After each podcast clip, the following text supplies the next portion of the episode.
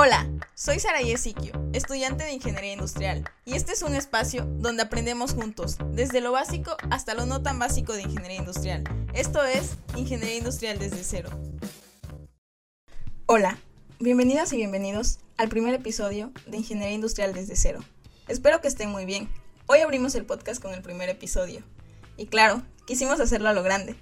Así que en este episodio nos acompaña un reconocido ingeniero industrial, a nivel nacional e internacional, el ingeniero Ricardo Thierry Aguilera, a quien me complace entrevistar hoy para aclarar las clásicas preguntas que todo aquel a quien le interese ingeniería industrial en algún momento se ha hecho. Y sin más, les daré una breve reseña del ingeniero Ricardo, para conocer un poco de su trayectoria académica y profesional. El ingeniero Ricardo Thierry Aguilera es presidente del Colegio Nacional de Ingenieros Industriales, vicepresidente de Prospectiva y Estudios de la Ingeniería de la Unión Mexicana de Asociaciones de Ingeniería, miembro senior del Institute of Industrial and System Engineers y miembro del consorcio GLORY, la iniciativa global de investigación en logística. Su experiencia de 35 años abarca la industria de autopartes, en partes de motor y suspensión, y como consultor de diversas empresas como FEMSA Coca-Cola, Walmart de México, Unilever, ADO, Nacional Monte de Piedad, Baxter, entre otras. Ha sido consultor, conferencista o instructor de empresas tales como Inbursa, AstraZeneca, Baxter, Sanofi, Vendo, Floraplant, Cotemar, Usco Logistic, Servicio Postal Mexicano, Conenagel de México, Mave, L'Oreal, Continental Automóvil e IBM. Estudió su doctorado en Texas A&M University en Ingeniería Interdisciplinaria. Cuenta con una maestría en Sistemas de Manufactura y otra en Administración por parte del Tecnológico de Monterrey, donde estudió su carrera en Ingeniería Industrial y de Sistemas. Recibió un doctorado honoris causa por sus contribuciones a desarrollar la ingeniería industrial en Latinoamérica por parte de la Universidad Antenor Orrego de Trujillo, Perú, UPAO. Ha visitado la mayor parte de Latinoamérica ofreciendo cursos ejecutivos y pláticas en Costa Rica, Panamá, Nicaragua, Colombia, Ecuador y Perú. Bueno, su trayectoria es mucho más extensa de lo que he mencionado, pero creo que nos llevaría un largo rato describirla completamente, así que solo he mencionado parte de ella. Pero imagino que con eso alcanzan a percibir la experiencia y conocimiento que el ingeniero Ricardo posee y que hoy puede aportarnos en esta entrevista a todos los que estamos sumergidos en esta ingeniería. Bienvenido, ingeniero Ricardo. Es un gusto que hoy nos acompañe y nos regale el honor de ser usted quien da apertura a este podcast. No, pues es un gusto para mí, Saraí, y sobre todo un privilegio que, que a través tuyo la Universidad Autónoma Metropolitana este, tenga ese interés en grabar y poderles dar a conocer a, los interesados, alumnos, estudiantes, profesionistas, qué es la ingeniería industrial, que es una de mis pasiones. Y pues reitero, un placer y, un gran honor estar contigo también. Sí, gracias por aceptar la entrevista y pues sí quiero un podcast que sea como un, un aula virtual para las personas que estudian o ya son ingenieros industriales, un podcast que tenga, que abarque desde lo básico, pero también temas complejos, que sea apto para todo el público que pertenece a ingeniería industrial. Bueno, yo creo que empezamos por definir qué es ingeniería industrial. ¿Qué definición nos podría dar usted de ingeniería industrial? Bueno, pues ingeniería industrial yo creo que es eh, la aplicación de las ciencias básicas y ciencias eh, de ingeniería, por así llamarlo, como lo ha definido el mismo CASEI, y la ANFEI, eh, al terreno de lo que sería la organización de la productividad, también de los procesos y últimamente de los servicios, porque los servicios es algo que ha sido un desarrollo conceptual que inició en el siglo XX y ahora sigue en el siglo XXI. La ingeniería industrial eh, busca también hacer más rentables los negocios, eh, volver más efectiva la acción del hombre y que tenga muchísimo mayor fruto. Así lo vería yo, en principio.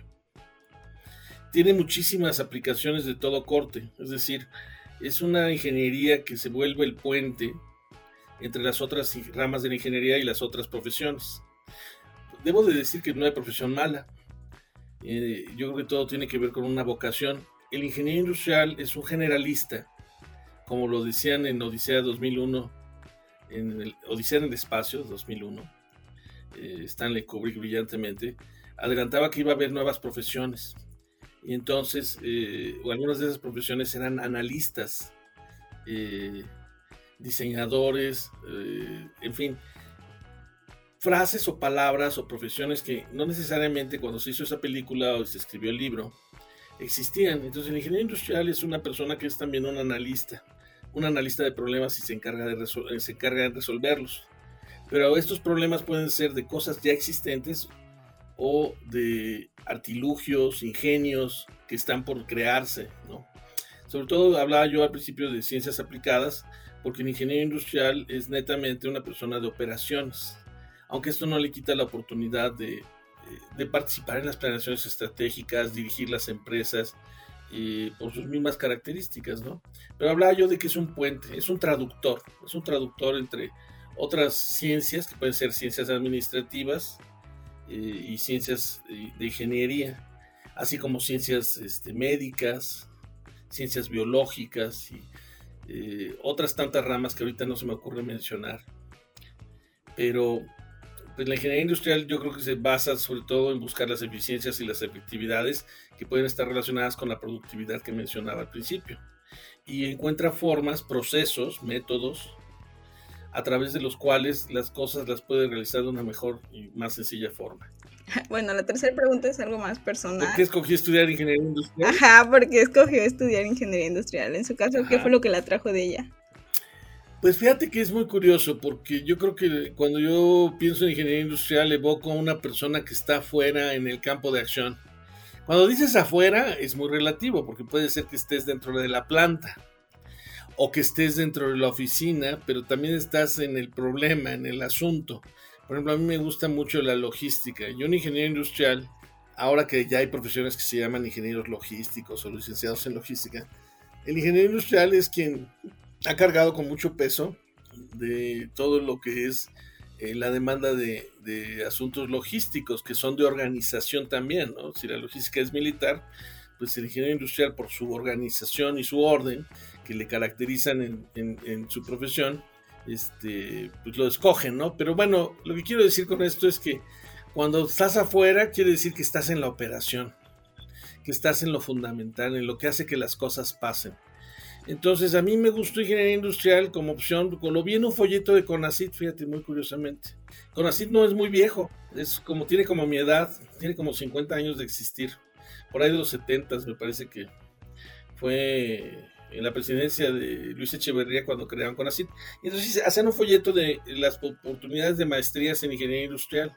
Entonces te describían un poquito de ingeniería industrial como esta profesión o esta disciplina en donde tú tenías que abarcar diversos temas y saberlos aplicar, insisto yo, de manera sistémica.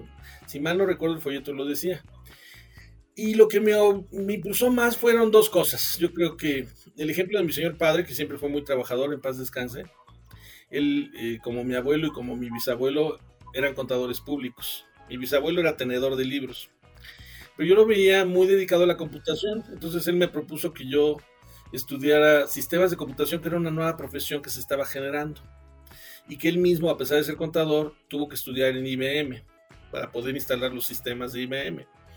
Pero yo lo veía tan, ¿cómo decirlo?, tan metido en las oficinas, tan metido en la programación, que me di cuenta que por alguna razón a mí me hubiera gustado más trabajar en el campo, cosa que me ha pasado. La verdad es que, eh, insisto, cuando digo campo, pues puede ser una planta, puede ser también en servicios técnicos, en marketing. Este, muchas veces los ingenieros industriales son elegidos por las empresas tecnológicas para hacer sus ventas de esa forma, este, hacer consultoría, hacer, ahora amarrado a la consultoría yo veo muy mucho de asesoría al emprendimiento, pero estudié ingeniería industrial porque me daba la oportunidad de hacer varias cosas de distinta índole y no poder, no, no me pensé que no me iba a aburrir. Y eso en eso creo que tuve, tuve la razón. Nunca me he aburrido de los grandes planos y las diferentes vertientes que te permite abordar la ingeniería industrial.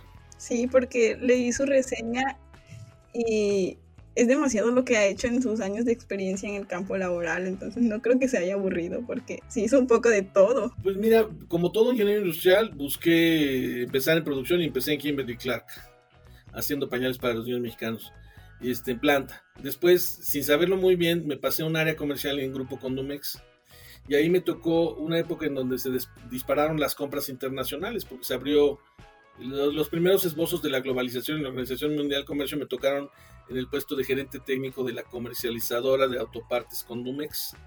Fabricábamos las piezas, pero las teníamos que vender. Entonces eso me llevó también a mercadotecnia, un poquito a diseño. Nunca fui un gran diseñador ni tuve la oportunidad de diseñar piezas, pero sí tenías que entender al menos la funcionalidad de las mismas, ¿no? Este, después pude incursionar en otras cosas dentro del mismo Condumex, no nada más piezas de motor, sino piezas, este, digamos, arneses, y luego ya también en lo que sería electromanufacturas con cables y cosas por el estilo, y me fue ayudando y cuando he seguido la carrera de profesor desde el año 2000, eh, cuando hemos tenido oportunidad de dar consultorías, pues me ha tocado revisar eh, estándares de refrigeradores, eh, hacer estudios epidemiológicos de lastimaduras, eh, revisar sistemas de picking o de surtimiento este, para refresqueras, eh, implantar algún sistema de, calidad que tiene que ver más con comportamiento organizacional, etcétera. Como lo comentabas tú, he tenido mucha suerte y también eso te define que a veces uno mismo no, no sabe qué es lo que le va a gustar hacer mañana y entonces sin que esto sea una falta de responsabilidad, este, te da la oportunidad de incursionar en diferentes campos, porque como hablas diferentes idiomas, de técnicas, entonces puedes relacionarte fácilmente con otras tantas personas o otros tantos negocios. Exacto, eso es lo que nos permite la ingeniería, como abarca tanto, estar en diferentes áreas y al final no enfocarnos ni quedarnos en una sola, sino que ir probando diferentes cosas. Bueno, la siguiente pregunta es, ¿Qué características cree que debe tener una persona que desea estudiar ingeniería industrial? ¿Qué aptitudes, qué conocimientos previos? Wow, pues yo creo que mucha curiosidad. ¿Qué actitudes? Bueno, yo creo que la curiosidad es una principal. Debe estar interesado en varios temas, ¿no? Por ejemplo, yo creo que hay personas que son como los músicos, terriblemente apasionadas con un piano, con un instrumento, y lo llegan a manejar con tal maestría, tan hermosamente cuando tocan, que, que me sorprende esa persistencia, esa tenacidad que ellos tienen. La tenacidad del ingeniero industrial más bien se nota porque quiere entender todos los fenómenos a los que se enfrenta. Pasa algo curiosamente contrario a lo que te dicen que debe de ser el coaching. En el coaching o el, pues, la atención de personas, que ahora está de moda, demasiado, este, en términos laborales, como una especie de psicología laboral, te dicen que no debes de buscar mucho contexto de lo que le pasa a la persona porque quien tiene que decidir es la persona que hace y tú nada más lo guías. La verdad es que desafortunadamente pasa lo contrario. Pero eh, me di cuenta de esto cuando revisando un curso de coaching, me tocó también estar haciendo diseños y ventas de cursos de, de educación continua en el lugar donde trabajo en el Tecnológico de Monterrey como director de extensión me quería asegurar del aspecto ético del curso. Y los instructores que elegimos afortunadamente pues tenían esa característica muy ética y, te decían que no deberías de entender el contexto, no deberías de buscar más contexto, porque pues no, no necesariamente es bueno que sepas demasiado de tu, de tu cliente, digamos, en el coaching. Pero el ingeniero industrial hace todo lo contrario con un problema no hablando, no hablando de personas, hablando de un problema industrial, un problema de servicios, un problema de producción, un problema de ingeniería, de sistemas computacionales incluso. Los ingenieros industriales podemos incursionar fácilmente en, el área de sistemas, tenemos las bases. Este, lo que tú buscas es más contexto. Como buen ingeniero te interesa con esa actitud curiosa, con esa actitud inquisitiva, quieres tener más datos como para poder entender las ramificaciones del mismo problema. Por eso también se nos da muy bien la simulación, los pronósticos, el análisis de datos, que ahora está de moda el data analytics, que no es más que estadística, pero estadística bien aplicada, este, lo que sería pues predicción, este, prevención, cosas por el estilo, ¿no? Pero yo entonces diría inquisitivo, curioso, y debe tener un amplio gusto por diferentes temas. Hay personas, como decía, que son muy centradas en lo que quieren, ¿no? Y entonces pues nada más se dedican a esa, esa función, ¿no? Y eso lo he visto con otros ingenieros que son especialistas, por ejemplo, en el diseño de máquinas. Eso no quiere decir que un ingeniero industrial no pueda ser perseverante en una sola área, porque creo que lo que lo distingue es que tienes muchas áreas de opción y puede ser que tú escojas de plano eh, profundizar en una sola área, pero siempre podrás regresar por la misma preparación que tienes, regresar a hacerlo de otra forma. Eh, ¿Qué características debe tener? Bueno, yo creo que tiene que ser una persona preocupada por, por, eh, ¿cómo se llama? Por aprovechar los recursos, por darle un buen resultado a las personas con las que trabaja. Tiene que ser alguien gregario, es decir, que le guste trabajar en equipo, porque si necesita eh, informarse de diferentes áreas, aspectos o enfoques del mismo problema, pues va a tener que relacionarse con muchas otras personas y muchas otras áreas, ¿no? Sí, yo creo que tiene que tener un muy buen manejo de las matemáticas, que eso espanta siempre en ingeniería, pero en realidad no debe de ser así, porque yo creo que uno debe de proponerse siempre dominar las técnicas. Yo creo que debe de tener un buen, una buena preparación matemática que debe de adquirir durante la carrera, haberse sembrado desde la primaria, secundaria y preparatoria, pero esa preparación matemática también la puede adquirir en la base de sus propios estudios, así como el estudio de probabilidad y estadística. Las ciencias básicas, como las matemáticas, son muy importantes en ese sentido. Este, por ejemplo, otros fenómenos que pueden ser importantes es la mecánica, en la medida que pueda estudiar, por ejemplo, dinámica y estática, también son cosas que son muy importantes, ¿no? Ya entonces ya llevamos tres áreas. Este, yo creo que la parte humana eso pues, tiene que ver con la diversidad de temas que le pueden ocupar. Pero una muy importante que nos caracteriza, aparte del pensamiento de sistemas y que tiene relación con ella, es el comportamiento organizacional. Porque nosotros, conociendo un poquito determinadas características de comportamiento humano, podemos también aprovechar, tratar de aprovechar al máximo eh, los mejores elementos del carácter, del temperamento de las mismas personas, sin ser psicólogos, porque eso es un error que luego los ingenieros caen. De todos los tipos he visto, ¿no? Por ejemplo, con este dilema del coaching, ¿no?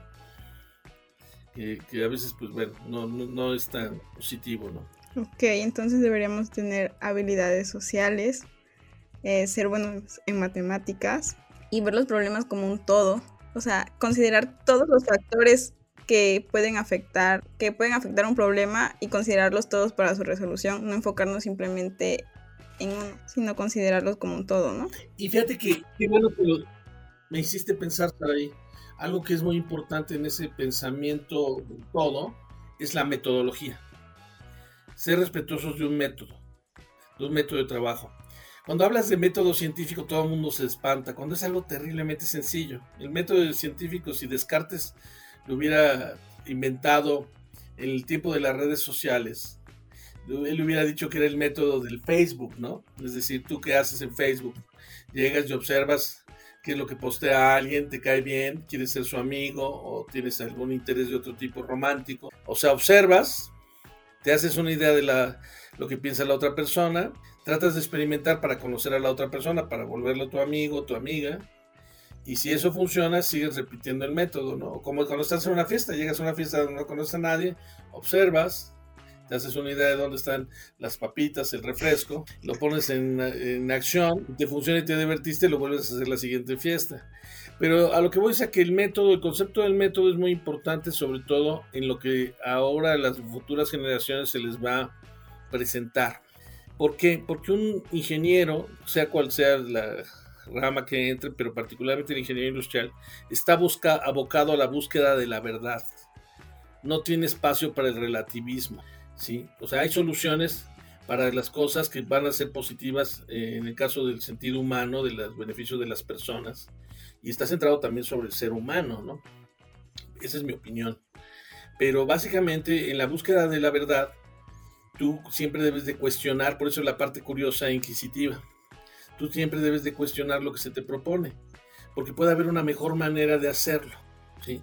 Y aparte, ahora que está de moda la frase otros datos, ya sabes, con toda esta revolución que todo el mundo quiere tener la razón y no escucha, este, esas son las típicas discusiones de las redes sociales.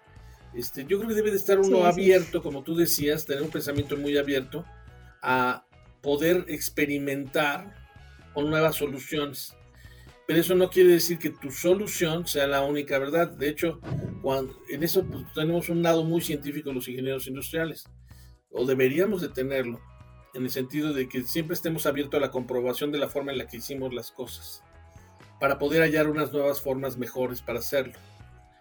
y no cegarte a, ¿cómo lo llamaría yo? A ideologías o modas, sino que tú debes de comprobar que los datos efectivamente te guíen. Por ejemplo, en el caso de una empresa, pues no hay mejor dato que el que estés ganando dinero, ¿no?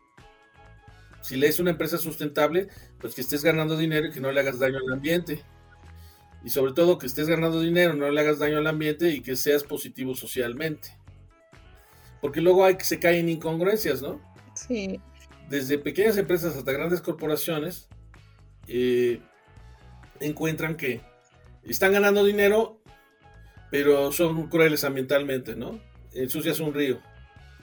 O dices que te, te preocupa mucho el ambiente, pero haces que tus productos nada más duren 5 años teniendo posibilidades de que sean 10 años, ¿no? La obsolescencia programada, ¿no? Exacto, no toman el todo, solo se enfocan en algo, ya sea ganancias, medio ambiente, algo, pero no en el todo que los conforma. Y como son tan influyentes, a veces nos quieren imponer cierto tipo de pensamientos, como es el famoso consumismo. El consumismo lleva a una mala, a un deterioro del ambiente. Pero luego dice, hay una frase de un verso que recuerdo de hace muchos años que dice, la palabra del honrado expresa en la boca del malvado. Es decir, las personas a veces con malas intenciones usan palabras buenas para querer convencer a la gente buena de hacer cosas malas. Pero bueno, ya me estoy metiendo muy filosófico, pero yo creo que un ingeniero industrial siempre debe estar en busca de la verdad. Ah, es que hay mucha filosofía, es que hay filosofía en todo. Sí, y fíjate que yo creo que en esa búsqueda de la verdad tiene que aplicar un método. Y el método siempre puede ser comprobable. Debe ser comprobable, no lo puedes dar por bueno. No es una democracia, la verdad. Porque puede haber 99 personas que están equivocadas y una sola que tenga la razón. En fin. Bueno, la siguiente.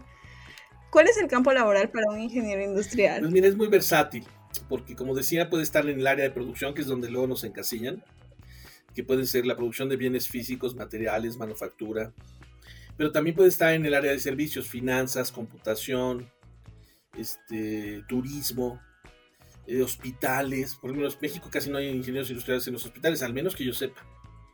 Pero por el Institute of Industrial Systems Engineers americano tiene una división gigante de ingenieros industriales dedicados a la salud. Entonces dije producción, servicios. Yo creo que lo que la parte del emprendimiento, la generación de negocios también. Un ingeniero industrial sabiendo tantas cosas, pues puede ser un muy buen asesor o un muy buen, eh, un muy buen asesor de emprendedores o un muy buen emprendedor. Este, también puede estar en las ciencias básicas, ¿sí? Yo creo que dependiendo de qué tipo de preparación vaya buscando. Pero hablando de todo lo que son los tipos de puestos abiertos en el mercado, eh, yo mismo, de alguna manera, tuve la oportunidad de ser gerente corporativo de mercadotecnia, cuando no estudié mercadotecnia. Pero lo que hacía aplicaba pensamientos de sistemas, ¿no? He estado en ventas, o sea, cosas más humanas, ¿no? manejo de diseño de cursos, pedagogía, pero el campo laboral es muy extenso entre lo que digamos que es tangible y lo que es intangible. Ahora están más de moda los servicios, ¿no? El diseño, la innovación, este, en distintos eh, tipos de conceptos, tanto de bienes físicos como de experiencias, como dicen los diseñadores industriales, ¿no? Eh, al ser tú capaz de, de definir procesos y métodos, puedes hablar de procesos de satisfacción, procesos de inclusión de valor que la inclusión de valor puede ser la transformación del bien material o la transformación de una condición de la persona al poderlo asesorar. ¿Sí? En este caso, por ejemplo, en un banco, ¿cómo satisfacer a una persona que quiere sacar un depósito? Bueno, pues ahorita lo veíamos muy físicamente con la, la tangibilidad de ir a la sucursal. Ahora pues puede ser en una programación, en una app, pero la app se va a programar de acuerdo a lo que alguien decidió que debe de ser el proceso por el cual debe de pasar la persona, ¿no? ¿sí? Por ejemplo, ahorita que está de moda Zoom, pues alguien tuvo que haber definido Zoom o, Microsoft Teams o Google Meet. Alguien tuvo que definir el proceso por el cual tú podías transmitir y cada una de estas tres aplicaciones, por muy parecidas que son, tienen diferentes procesos y diferentes capacidades de satisfacer otras necesidades, ¿no? Como lo que decíamos ahorita, de los sistemas de grabación de video y de sonido, ¿no? Eh, el campo laboral es muy extenso, podríamos hablar también de, logística, de eh, administración de operaciones, de pronósticos, de análisis de datos que está de moda, también muchas de las carreras de ingeniería industrial, eh, me refiero a carreras porque no hay solo una, no, es que hay muchos programas de estudio.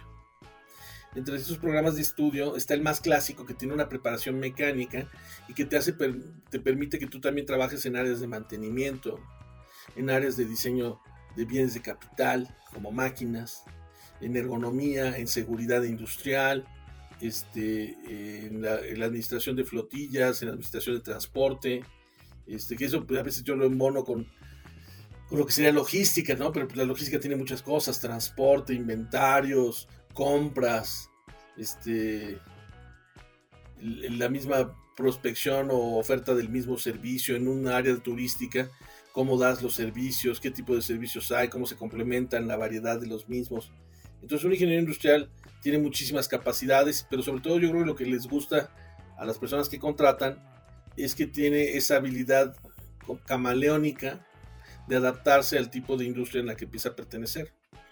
Y así como digo que tiene esa adaptación, pues hay muchas áreas laborales que ahorita no me estoy imaginando, o que no las estoy mencionando, que estoy siendo muy corto en mencionarlas. Bueno, pero ya he mencionado varias y yo creo que pues es una buena respuesta porque hay aspirantes o estudiantes que son de nuevo ingreso y simplemente les dicen, ah, pues es una carrera con un área laboral muy versátil, pero ¿y cuáles son esas áreas? O sea, se preguntan, piden ejemplos y a veces no las tienen. Automotriz, por ejemplo, este diseño de piezas aeronáuticas, eh, diseño de muebles, diseño este, de almacenes, eh, procesos de satisfacción. Cuando hablaba de procesos de satisfacción, me refería quizá a, cómo ayudar a solventar problemas. Pero la misma consultoría es un área en la donde se contrata mucho a los ingenieros industriales, porque como son tan interesados en muchos temas, pues pueden aprender otros tantos.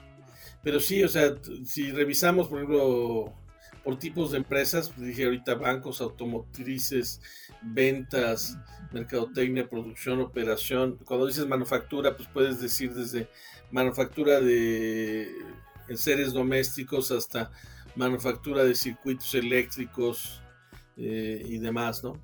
Para no ser demasiado extenso. Sí, pero ya con esa respuesta creo que ya todos los que están en ingeniería industrial pueden entender y saber que empleo siempre van a tener porque hay demasiado.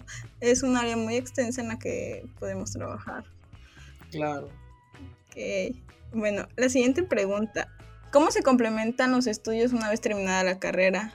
¿Qué tipos de cursos, certificaciones o posgrados podemos hacer? Es que es interesante porque yo he visto una tendencia de otras ingenierías a tratar de adquirir las habilidades de los ingenieros industriales. Por ejemplo, una certificación que está muy en boga es Lean Manufacturing o Lean Six Sigma o Six Sigma, que no es más que aplicaciones de conceptos de calidad con ah, eh, el apoyo de herramientas estadísticas, no por minimizarlas, sino por tratar de dar un contexto sin palabras este, demasiado rebuscadas, ¿no?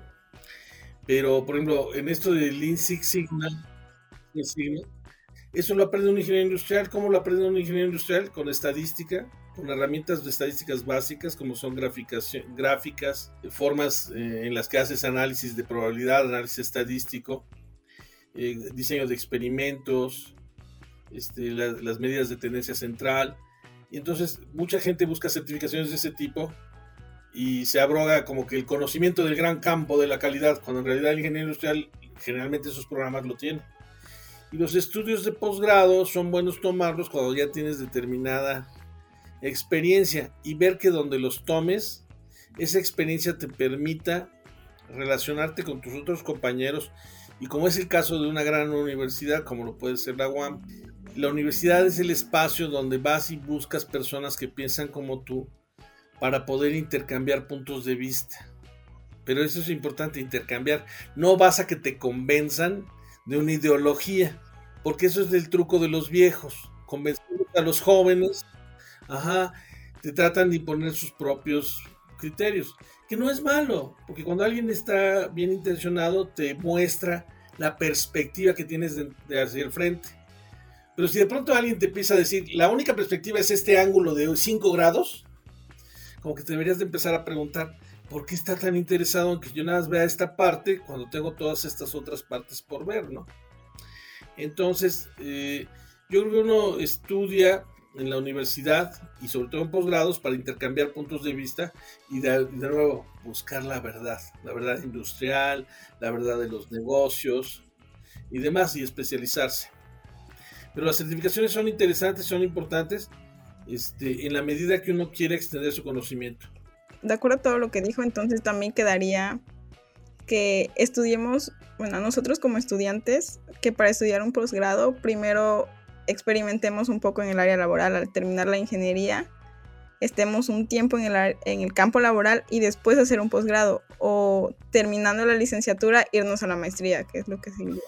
Ah, Dios, pues eh, yo creo que puede haber muchas condiciones que te lleven a hacerlo inmediatamente después de acabar la carrera, la oportunidad, por ahorita con el COVID, pues muchos empleos se han restringido, entonces haber podido tomar un posgrado mientras, pues no está mala idea, ¿no? Pero yo creo que sí, yo creo que sería bueno que uno trabajara un poquito, un año, dos años. Pero eso es lo deseable. A veces, por alguna otra circunstancia, uno puede decidir estudiar de una vez el posgrado. Tiene que ser en algo que le guste y donde se quiera desarrollar, porque se va a volver más especializado. Luego cae uno en esa trampa. Se vuelve uno demasiado especializado, ¿no? Porque yo ya soy muy especializado académicamente y por más que quisiera regresar a la industria, me es difícil. No me la creen. No, no, usted nada más da clases. Y cuando doy clases, no, es que usted no es investigador, usted es demasiado aplicado en consultoría. no, eh, te pasa eso, ¿no? Porque eres el, y aprendiste todo y maestro nada. Bueno, pero eso creo que pasa en casi todas las ingenierías, en todas las carreras, no solo en industrial. Así es. Ok. Claro, efectivamente. Bueno, y esta sería solo la primera parte del episodio. Espero te quedes a escuchar la segunda parte, donde hablaremos de rangos salariales, campo laboral y de la clásica frase que hemos escuchado mucho los ingenieros industriales, los administradores con casco. Si te gustó el episodio, recuerda seguir el podcast. Me puedes encontrar en redes sociales como Saraí Siquio para dejarme tus dudas, comentarios o sugerencias para los próximos episodios.